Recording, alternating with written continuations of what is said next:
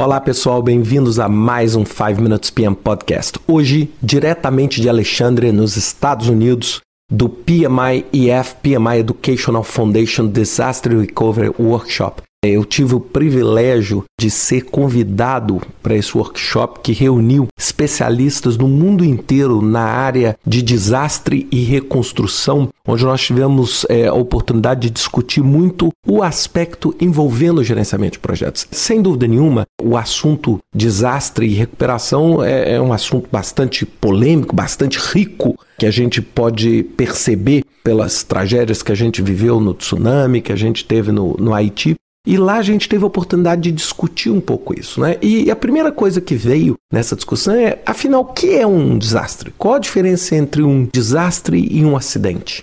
Ué, e aí nós tivemos, sem dúvida nenhuma, uma polêmica muito grande em torno do conceito da palavra desastre, mas basicamente a gente concluiu o seguinte: poxa, desastre é o que? O resultado de um evento que ocorre no qual a entidade, ou seja, o governo, a organização, não tem capacidade de se recuperar sozinha. Sem dúvida nenhuma, essa não é uma definição universal. Essa eh, foi, inclusive, já um ponto bastante polêmico, né? Como é que nós vamos definir o que está dentro do escopo dessa atuação? Então, basicamente, é o que? O desastre é algo que acontece de uma forma tão trágica que você sozinho não tem capacidade. Você precisa de uma ajuda integralizada de outras partes interessadas dentro do seu ambiente.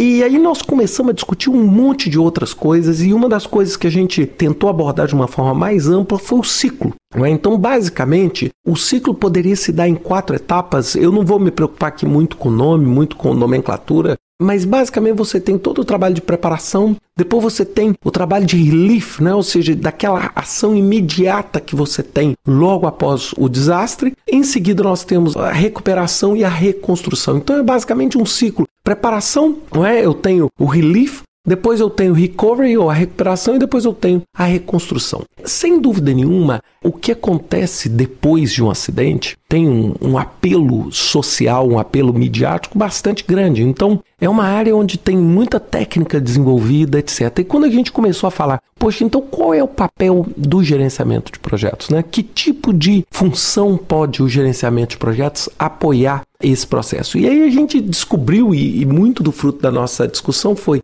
como é que então o gerenciamento de projetos pode apoiar na preparação e na reconstrução? É, sem dúvida nenhuma, um dos grandes segredos é como é que nós podemos implementar processos de gestão de projetos na preparação para esse tipo de evento, de tal forma a mitigar o nosso risco. Se for numa construção civil, como é que nós podemos implementar mecanismos, por exemplo, que resistam a grandes desastres, como por exemplo um terremoto? Falando também na parte da reconstrução, por quê? Porque a parte da reconstrução é uma parte extremamente complexa.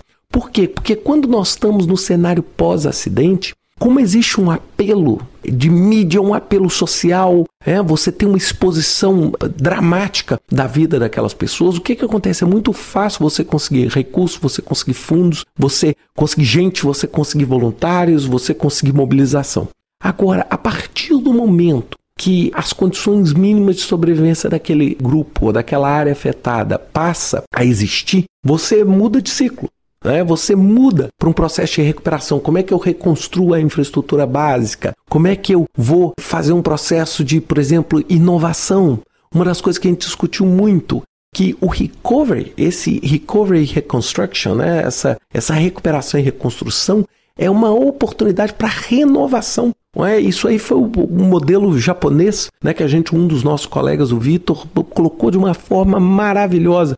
Ele falando o seguinte: quando você tem um acidente, sem dúvida nenhuma, você tem uma perda de infraestrutura. Mas se você usar processos inovativos, você não só recupera, como você reposiciona. Você já constrói num outro patamar. Você não constrói exatamente aquela construção que você fez ou aquela estrutura que você fez. Por quê? Porque aquela estrutura não funcionou. Então agora nós vamos ter que construir algo diferente. Então é um espaço para renovação. E eu acho que esse é um papel crucial do gerenciamento de projetos. Crucial, é lógico. A gente não está dizendo que é o gerenciamento de projetos que vai atuar diretamente no, em todo o contexto de desastre e recuperação. Tem milhões de outras partes, tem a parte política, tem a parte governamental, etc., que são assuntos que precisam ser abordados, mas dentro da área de projetos, o que nós, como gerentes de projeto, podemos ajudar é como é que nós podemos desenvolver padrões para que as pessoas preparem melhor para que as pessoas tenham um comportamento mais preventivo com relação ao risco e para que as pessoas entendam todo o contexto da reconstrução. É? Ou seja, quanto tempo vai levar, como isso pode ser planejado, como isso pode receber os recursos necessários, porque é muito comum você simplesmente pular essa parte. Né? Você tem o acidente, aí você faz uma ação imediata, começa a recuperar e aí você não reconstrói, você tem um acidente novo. E aquele ciclo vira um ciclo extremamente perverso para aquela área afetada. Então é uma coisa para a gente pensar. Foi, foi um workshop muito rico e, e, eu acho que vale a pena. Eu fico muito feliz do PMI ter tomado uma atitude de começar a desenvolver. Né? Isso faz com que a gente, gerente de projeto, fique muito orgulhoso do trabalho que a gente faz e como a gente pode ajudar não só as empresas a ganhar dinheiro, mas ajudar o mundo a ser um mundo melhor. É uma coisa para a gente pensar e até semana que vem com mais um 5 Minutes PM Podcast.